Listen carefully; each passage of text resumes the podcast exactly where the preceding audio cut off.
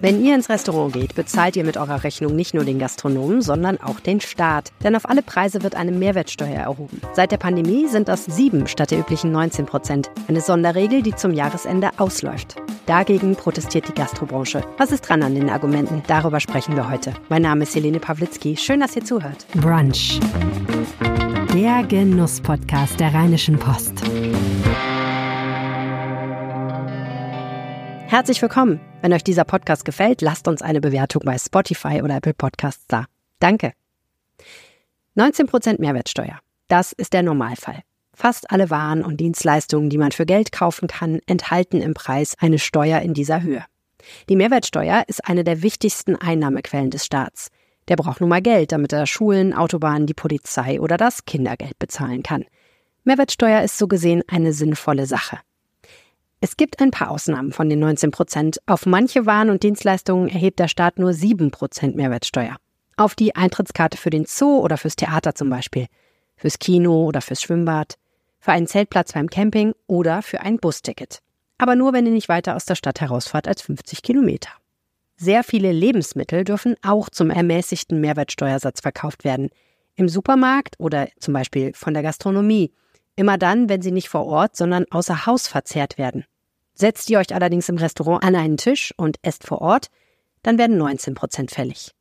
Unfair und unlogisch findet das die Gastrobranche schon lange und hat sich gefreut, dass die Bundesregierung in der Corona-Pandemie die Mehrwertsteuer gesenkt hat auf 7 Prozent. Diese Regelung galt weiter. Schließlich ging die Corona-Krise gleich in eine Wirtschafts- und Energiekrise über. Doch nun läuft die Regelung zum 1. Januar aus. Wenn politisch nichts passiert, gelten dann wieder 19 Prozent. Das darf nicht sein, findet unter anderem Martin Behle. Er ist seit 25 Jahren in der Gastrobranche und inzwischen beim Großhandelskonzern Metro für das Horeca-Geschäft zuständig. Das steht für Hotellerie, Restaurants und Catering. Er ist einer der aktivsten Fürsprecher für die Verlängerung der 7%-Regelung in der Gastro. Herzlich willkommen im Brunch-Podcast. Danke. Warum sollte für die Gastronomie eine andere Regel gelten bei der Mehrwertsteuer als für ganz, ganz viele Wirtschaftsbereiche sonst? Mach mal ein Beispiel. Eine Imbissbude hat ein Bierzeltgarnitur davor stehen. Jetzt nehme ich meine Pommes und setze mich hin. Dann gelten 19 Prozent. Nehme ich sie aber mit und setze mich 20 Meter weiter auf den Randstein, 7 Prozent.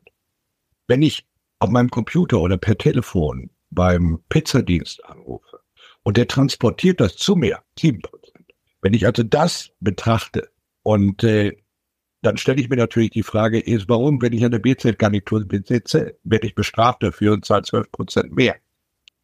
Ich nenne das einfach eine Steuerungerechtigkeit oder Ungleichheit. Und Sie haben natürlich mit Ihrer Frage recht, warum. Also, wenn man es makroskopisch für die gesamte Wirtschaft sieht, warum sind Güter 7 Prozent und andere Güter oder Dienstleister 19 Prozent? Dann gebe ich Ihnen recht. Aber wenn man es runterdreht auf das Thema Lebensmittel, Verköstigung, Essen, Juhu, dann stimmt da was in der Gleichung nicht. Das ist eine Forderung, übrigens, die seit 20 Jahren besteht. Also, was Sie mir jetzt gerade gesagt haben, ist ja, es gelten eigentlich 19 Prozent, aber für bestimmte Bereiche hat der Staat gesagt, die wollen wir vergünstigen, deswegen 7 Prozent. Und da gibt es irgendwie eine Schieflage. Ähm, in dem Moment, wo man zum Beispiel außer Haus verkaufte Lebensmittel für 7 Prozent anbieten kann, aber alles, was vor Ort gegessen wird, für 19 Prozent. Und wenn ich Sie richtig verstehe, ist Ihr Argument, Prinzipiell sollten die Dinge, die im Restaurant passieren, also die, wenn man sich hinsetzt und da wird serviert und man wird dort sozusagen, da gibt es einen Service vor Ort, die sollten eigentlich auch diesen siebenprozentigen Mehrwertsteuersatz haben. Warum sollte das, was in einem Restaurant passiert, günstiger sein? Warum sollte der Staat da eine Ausnahme machen und sagen, da, möcht, da brauchen wir nicht diese vielen Steuernahmen, da wollen wir eigentlich, dass der Konsument entlastet wird? Also, Ganz simpel. Ich habe das Beispiel äh, Lieferando genannt. Lieferando als Platzhalter für Belieferung. Es ergibt für mich überhaupt keinen Sinn, wenn ich, wenn der Pizzakarton zu mir in die Tür geliefert wird, mit sieben Prozent besteuert wird, aber wenn ich den Pizzakarton bildlich gesprochen am Tisch des Restaurants öffne, 19 Prozent. Da müsste aber doch die Konsequenz sein, dass auch Lieferando 19 Prozent, auf, auf, auch auf Lieferservice zu 19 Prozent erhoben wird. Wäre durchaus, ja, äh, äh, eine Konsequenz, die daraus erwachsen können. Jetzt stelle ich das Bild aber mal ein bisschen größer, weil das ist ja nur der Binnenmarkt. Jetzt schauen wir uns mal die EU an. 23 Länder in der EU behandeln das gesetzte Essen, also das, die Speise im Lokal, mit vermindertem Mehrwertsteuersatz, genauso wie das normale Essen, genauso wie Takeaway, genauso wie Belieferung. Dann frage ich mich, warum? Dann gibt es Entgegenhaltung, ja, was haben wir mit der EU zu tun? Das hat ja nichts mit unserem Eigenmarkt zu tun. Komme ich zum kulturellen Aspekt. Ich glaube, dass in vielen Ländern der EU begriffen wurde, dass ähm, Restaurants Teil des Kulturgutes sind. Wenn man mir sagt, ja, es hat ja nichts mit unserer Gesamtwirtschaft zu tun, sage ich, doch, hat sehr viel. Wenn man nach Frankreich reist, wie viele Menschen reisen nach Frankreich nicht wegen der Côte d'Azur oder der Bretagne, sondern weil sie den Wein lieben, das Essen lieben, die Kultur. Das Frankreich steht für etwas, Italien auch. Und sie pflegen das auch. Eben auch mit der Wertschätzung, die diesem Teil der Kultur eines Landes auch entspricht. Dass wir das in Deutschland irgendwie nicht haben, könnte man darauf, äh, darauf abstellen, wenn man sagt, na ja, aber das ist ja äh, Essen im Restaurant, das ist ein Luxus. Ich hörte auch letztens, das ist ja ein Luxus. Wenn wir Restaurantessen zum Luxus definieren, dann haben wir im Prinzip den Grundgedanken des dritten Ortes, den soziologischen dritten Ortes, überhaupt nicht begriffen. Mhm. Also was Sie sagen ist eigentlich, ins Restaurant gehen können, das, was die Gastronomie leistet, ist so gesellschaftlich wertvoll. Es geht nicht nur darum, dass man Kalorien zu sich nimmt, sondern es geht um ein Erlebnis, es geht um Gemeinschaft, es geht um einen eine kulturelle Weiterentwicklung beispielsweise auch der Kulinarik, die in der Gastronomie passiert, das ist so wertvoll, dass der Staat eigentlich das fördern müsste, indem er den reduzierten Mehrwertsteuersatz beibehält, wenn ich Sie richtig verstehe. Das sind elementare Dinge, die sowohl von gesellschaftlicher Natur sind, als auch von Steuergerechtigkeitsnatur. Hm. Thema Steuergerechtigkeit muss ich vielleicht einmal einhaken, weil Sie das gerade angesprochen haben. Da sagen die Kritiker der Fortführung dieser Reduzierung, also die, die sagen, eigentlich ist es vollkommen okay, wenn ab Januar wieder 19 Prozent gelten, die sagen, Leute, die ins Restaurant gehen, haben tendenziell mehr im Portemonnaie. Kinderreiche Familien, Menschen mit wenig Geld gehen seltener essen, können sich das eher nicht leisten, müssen zu Hause kochen sozusagen. Und Leute, die gut einkommensstark sind, die äh, können eher ins Restaurant gehen. Das heißt, dieser ermäßigte Mehrwertsteuersatz würde dann eher die Leute begünstigen, die sowieso viel Geld haben. Ja, das, äh, das hört sich für mich immer an, so wie so eine, wie auch diese klassischen Umverteilungsdebatten. Das hört sich so an, so nach dem Motto, naja, ihr besser verdienen, ihr habt es ja eh partizipiert ja und das ist ja damit ungerecht. Komm mal von der anderen Seite und das hatte ich auch als Entgegenhaltung zu Herrn Heinemann seinerzeit. Wenn ich natürlich, äh, wenn das meine These ist und daraus begründe ich eine 19-prozentige Mehrwertsteuer, das heißt aber auch, dass ich die Eintrittsbarriere zum Essen gehen noch weiter erhöhe. Und wen wird das überproportional treffen? Genau die, die eigentlich einkommensschwächer sind. Und ich erzähle Ihnen dazu eine kleine Geschichte. Am Sonntag war ich mit, mit dem Oberbürgermeister der Stadt Düsseldorf, Stefan Keller, Thomas Bühner, einem Drei-Sterne-Koch, Kerstin Rapschwan und äh, vielen Kollegen von der Metro äh, im Café Grenzenlos. Wir haben dort ein Charity-Kochen gemacht. Dieses Charity-Kochen ähm, ist subventioniert. Da kommen Menschen und zahlen für ein Menü drei Euro respektive sechs Euro. Sie kennen das vielleicht. Dann habe ich den Vorstand äh, der, des Café Grenzenlos gefragt, warum macht ihr das? Geht es hier allein ums Essen? Und er sagte zu mir, nein, es geht nicht nur allein ums Essen, es geht um Würde, es geht um soziales Zusammensein. Dort treffen sich Menschen, weil sie oft alleine sind, treffen sich dort. Ich glaube, das spricht Bände, ne? Und es würde auch im Prinzip, wenn, wenn man das dann in diese Debatte einpflegt, 19 versus 7 Prozent, mache ich es noch unmöglicher, noch schwieriger für die Menschen mit schmalem Geldbeutel essen zu gehen und vielleicht ein soziales Erlebnis zu haben. Wenn man das als Luxus abtut, das Essen geht. Äh, Im Englischen gibt es den Begriff, ähm, then I'm going to call surrender. Dann gebe ich auf, dann habe ich eigentlich aufgegeben, etwas zu tun für die Mitte. Und das und das mit der Begründung, ja, es tritt ja der, diese Subvention, ich setze das in Anführungsstriche, weil für mich ist das keine Subvention, et, äh, wird ja nur die Reichen bevorteilen. Mhm. Machen wir doch vielleicht mal ein Rechenbeispiel. Also, wenn man jetzt, sagen wir mal, ich gehe in die Gastronomie und ich esse einen relativ einfachen Burger, nehmen wir mal einfach der Einfachheit aber an, der kostet, der, der Gastronom möchte dafür 10 Euro haben, dann ja. hätte er ja, bevor die Mehrwertsteuersenkung kam, also vor der Pandemie, hätte er 19 Prozent Mehrwertsteuer entrichten müssen und hätte dann vielleicht 11,90 Euro als Preis auf die Karte geschrieben, ne? weil er das natürlich einfordern kann. Dann machen wir es mal ganz simpel. Jetzt kam die Pandemie und er hat 7% Mehrwertsteuer abführen müssen. Das heißt, 1,20 Euro von diesem Preis, den er ja mutmaßlich nicht reduziert hat, konnte er behalten und konnte er verwenden. Das war ja auch der Gedanke, dass er erstens die Probleme, die es für jede Menge Gastronomen in der Pandemie gab, auffangen kann und danach in der Zeit, wo die Energie sehr, sehr teuer wurde, auch wiederum ein Puffer hatte, damit er bestimmte Dinge finanziell ausgleichen kann. Wenn jetzt die Mehrwertsteuer wieder steigen würde, würden diese 1,20 Euro ja fehlen. Die müsste er dann wieder abführen. Dieses finanzielle Polster würde also wegfallen. Was hätte das denn für Folgen für die Gastronomen? Wenn man sich anschaut, welche Kosten alle auf die Gastronomie in den letzten, letzten sagen wir mal, 18 Monaten zusätzlich draufgekommen sind, das hat ganz viel weggegessen, äh, dieses vermeintlichen Polsters. Die Profitabilität der Gastronomie ist im Augenblick extrem kritisch. Zudem haben wir einen Mitarbeitermangel. Äh, das heißt, die Mitarbeiter, äh, ähm, der Mindestlohn ist gestiegen. Dann haben wir einen Mitarbeitermangel. Das heißt, äh, wenn man einen Arbeitsnehmermarkt hat, dann sind die Preise und die, die Kosten für die Person, fürs Personal deutlich höher geworden.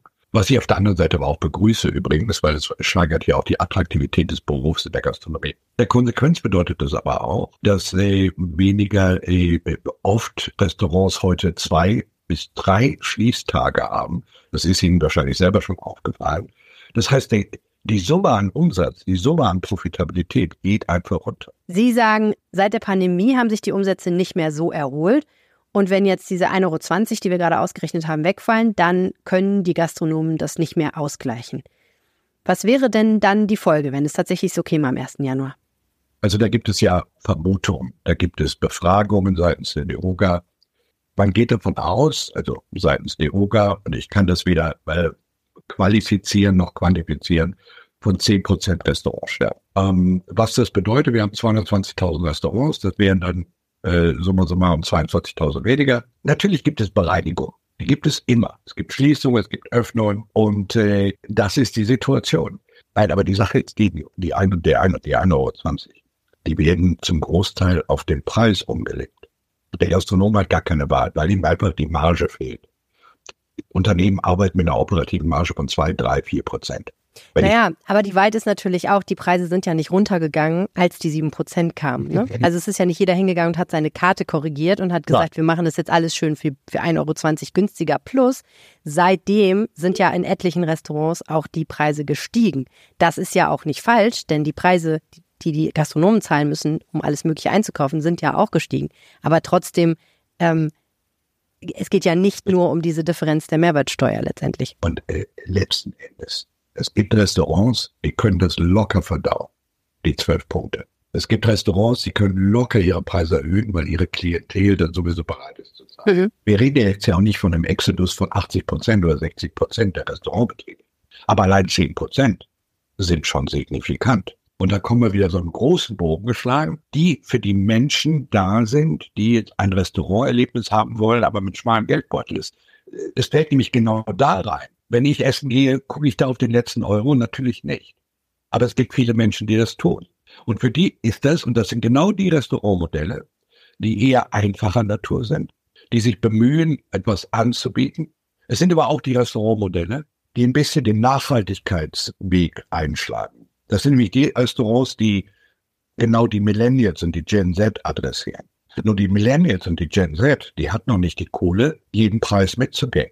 Natürlich die Erben schon, aber äh, Sie wissen genau, was ich meine, dass es auch viele gibt, Studenten, die auch gar nicht die Kohle haben, die zwar das, die Ambition haben, more sustainable zu essen, ähm, äh, ökologisch zu essen. Ja, wie will ich das dann preislich? Und wenn ich da mit den Preisen immer weiter nach oben schaue, habe ich ein Problem weil deren Kaufkraft noch nicht da ist, wo sie hingehen, wo, wo sie später mal vielleicht hoffentlich ist. Mhm. Also mit anderen Worten, Ihre Prognose für die Zeit nach Januar, wenn sollte es so kommen, dass die Mehrwertsteuer wieder ihren ursprünglichen Satz erreicht ist, es werden die Gastronomen, soweit das möglich ist, ihre Preise nochmal nach oben anpassen müssen. In manchen Bereichen wird das aber nicht möglich sein, weil das Preisniveau erreicht ist, was die Konsumenten bereit sind zu bezahlen. Das heißt, entweder die Preise bleiben, wie sie sind, dann ergibt sich ein Finanzloch, oder die Umsätze bleiben ganz weg, weil die Leute das nicht mehr bereit sind zu bezahlen. Und daraufhin werden dann eine noch unbekannte Zahl von Gastronomien aufgeben müssen. Man muss natürlich auch dazu sagen, dass viele immer noch die Belastungen aus der Pandemiezeit mit sich rumtragen. Ne? Also finanzielle Polster sind einfach aufgebraucht. Und wenn eine neue Belastung dazukommt, dann ist es schwierig, das zu kompensieren. Aber trotzdem muss man ja immer noch sagen, wir kehren zurück zu einem Zustand, der davor jahrzehntelang gegolten hat. Was natürlich die Frage aufwirft, warum sind die Zeiten ab 2024 so anders, als sie davor jahrzehntelang waren und die Gastronomien ja irgendwie auch klargekommen sind. Es gab ja auch vorher schon schwierige Zeiten, es gab auch vorher schon Preisspiralen und Preiserhöhungen plötzliche. Es gab vorher auch schon Fachkräftemangel zeitweilig. Also ähm, warum schaffen die Gastronomen es jetzt ab 2024 nicht mehr, das auszugleichen, so wie sie es vorher auch tun mussten? Äh, ich glaube, das steckt ein bisschen implizit in dem, was Sie ja vorher schon gesagt haben. Ich glaube, dass die Zeiten heute andere sind als vor 2019. Wir hatten bis dahin eine, eine sehr positive gastronomische Entwicklung mit kontinuierlichem Wachstum. Das, äh, das hat geholfen. Pandem die Pandemie hat zu einem richtigen Urschock geführt. Wissen Sie selber, hat uns alle sowohl privat als auch beruflich getroffen. Den Mitarbeitermangel, den hatten wir auch. Und äh, da bleibe ich bei 2024, 2023 Sie haben es ja auch gesagt, äh, die, die finanziellen Polster sind leer oder massiv reduziert. Solche Fluktuationen kann man nicht mehr auffangen. Wir haben in der Bevölkerung eine wesentlich höhere Verunsicherung. Wir haben nicht mehr die Stimmung, ja, es geht immer nur nach oben. Wir haben eher eine, eine diametral dazu laufende Stimmung. Das trifft ja auch andere Wirtschaftsbereiche. Und das ist einfach nur eine unsägliche Situation. Aber, und da bin ich nochmal ganz, ganz klar, es ist seit über 20 Jahren die Forderung nach Gleichbehandlung, steuerlicher Gleichbehandlung. Und das wird, äh, und ich glaube, das ist der allerwichtigste Kernpunkt. Wir müssen einfach mal sagen, okay, was tun wir, dass wir innerhalb der, der Nahrungsmittelbranche, und dazu zählt eben auch die, das Restaurant, äh, gleiche steuerliche Behandlung haben und nicht einfach sagen, naja, ist halt so wenn man mit der Methode rangeht, das ist keine klare Steuerpolitik. Meine letzte Frage. Wie groß sehen Sie die Chancen, dass sich in den letzten Monaten dieses Jahres noch was tut? Denn wenn nichts passiert, wird die Regelung ja tatsächlich einfach auslaufen zum 31.12. Und äh, ab 1.1. gilt wieder 19 Prozent, auch in der Gastronomie. Es gibt ja unterschiedlichste Signale. Einerseits hat ähm, Bundeskanzler Olaf Scholz damals im Wahlkampf gesagt, ähm, er hat diese Regelung eingeführt, mit dem Blick darauf, dass sie auch weiter bestehen wird. Also er hat damit gerechnet, dass es sein kann, dass das ähm, dann einfach so bleibt mit den sieben Prozent. Aber in der Zwischenzeit ist, sind die Töne, finde ich, nicht mehr ganz so klar. Ähm, Finanzminister Christian Lindner hat des Öfteren gesagt, das hinge dann doch vom Deutschen Bundestag ab, was der beschließt. Und äh, die aktuelle Steuerschätzung sieht zwar gar nicht so schlecht aus, aber hat ihn trotzdem nochmal zu der Aussage gebracht, dass man eigentlich keine wirklichen finanziellen Spielräume hätte, es geht ja um eine Summe von ungefähr drei Milliarden im Jahr, die, ähm, die der Staat nicht mehr bekommt, wenn der ermäßigte Mehrwertsteuersatz gilt. Also unterm Strich, was glauben Sie? Wird sich da der Bundestag noch auf Ihre Seite schlagen und die sieben Prozent weiterlaufen lassen? Ich glaube das. Ich bin jetzt in dem Kontext Optimist. Ich war pessimistischer vor einem halben Jahr. Äh, dann war ich sehr optimistisch, dann kriegte das ein Dämpfer. Ähm, Christian Lindner nehme ich voll in Schutz in dem Kontext. Was bleibt ihm anderes übrig, als das zu sagen? Die FDP hat immer noch das Trauma des Möwenpick-Gesetzes von vor x Jahren. Da ging es um Mehrwertsteuersätze für die Hotellerie, ne? Ja.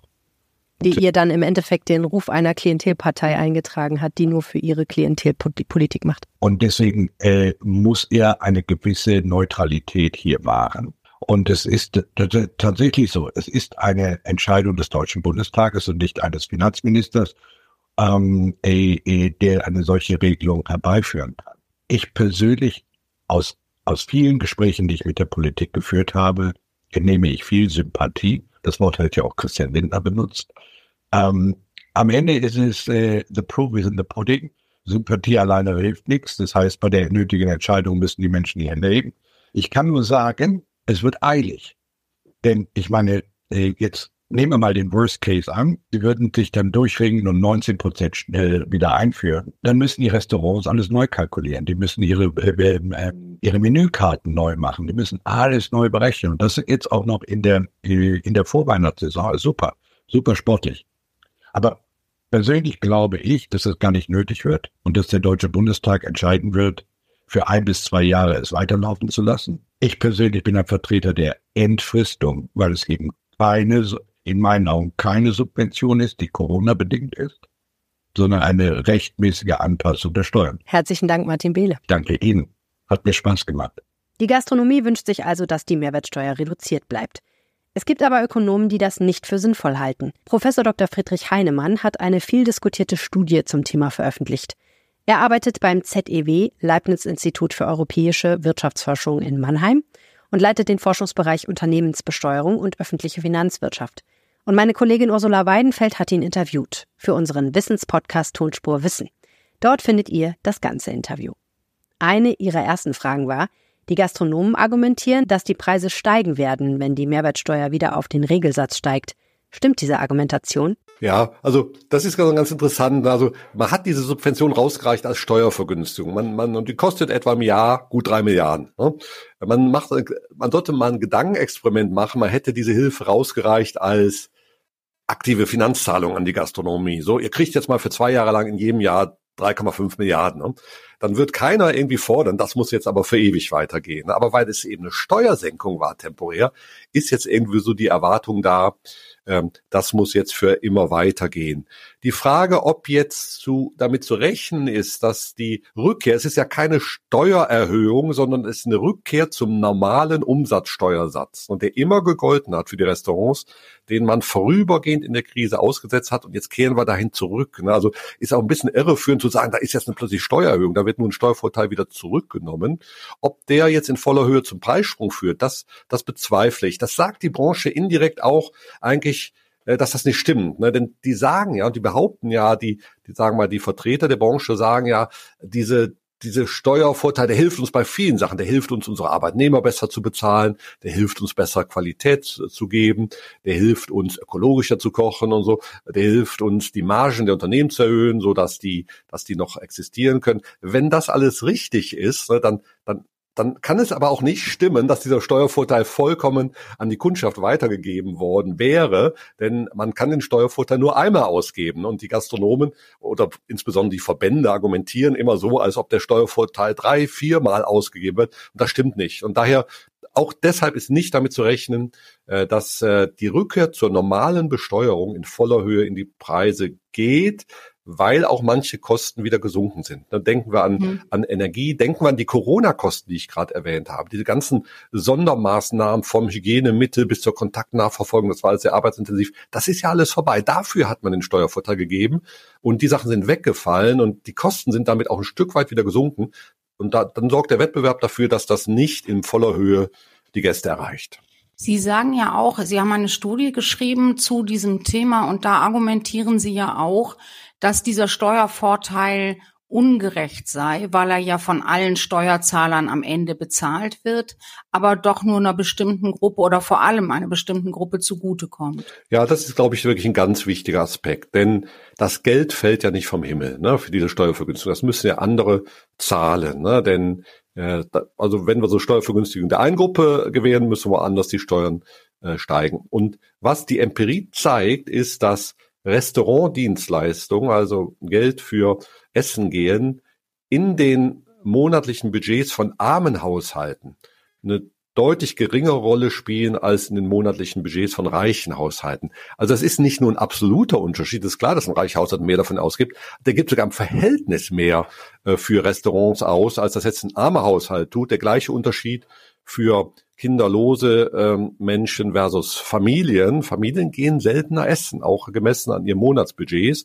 Das heißt, hier ist ein Steuervorteil, der die Gemeinschaft kostet, der aber vor allen Dingen eher an Wohlhabende geht. Und das ist natürlich sehr zielungenau. Die, die Branche argumentiert da mal ein bisschen anders. Sie sagt, nur wenn die Preise niedriger bleiben, dann können sich das auch Familien noch leisten. Das klingt erstmal ganz plausibel.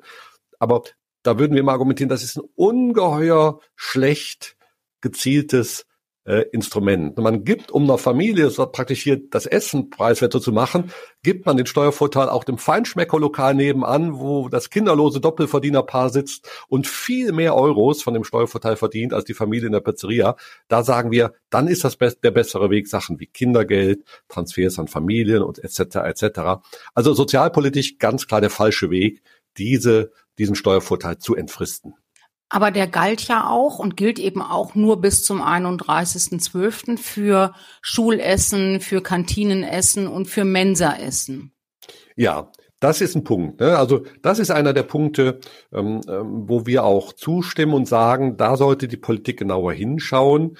Äh, also in Schulen und Kindergärten, die Mensen, die sind oft von den Studentenwerken betrieben und sind dann gemeinnützig und entgehen so dem, dem der Mehrwertsteuer. Aber gerade bei Schulen äh, Kindergärten, äh, da haben wir tatsächlich ein Problem und da kann man auch viel besser argumentieren, dass hier auch gerade einkommensschwache kind, Kinder also Kinder aus einkommensschwächeren Familien sitzen, die da ja auch jeden Tag essen, genauso wie aus wohlhabenderen Familien. Und hier haben wir einfach auch die gesellschaftlichen Ziele, äh, Elternschaft und Beruf äh, besser vereinbar zu machen, der Trend zu Ganztagesbetreuung und so weiter. Also da ist ein Punkt. Ne? Ähm, das sagen wir auch. Ähm, die Politik, also es wäre ein sehr, sehr kluger Kompromiss zu sagen, das endet wie, wie geplant Ende des Jahres.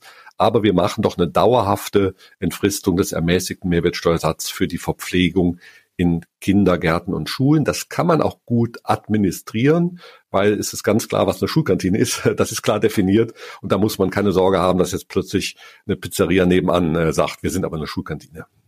Aber der Mehrwertsteuersatz wäre da schon auch dann das richtige Instrument oder würde man eben nicht besser fahren, wenn man sagen würde, würde wir ähm, bezahlen Schulessen anders mit direkten Zuschüssen oder mit äh, Kantinenzuschüssen. Ja, das wird ja auch teilweise schon gemacht. Also sehr oft werden äh, kümmern sich Kommunen darum und sagen, subventionieren dieses Essen auch, auch stark.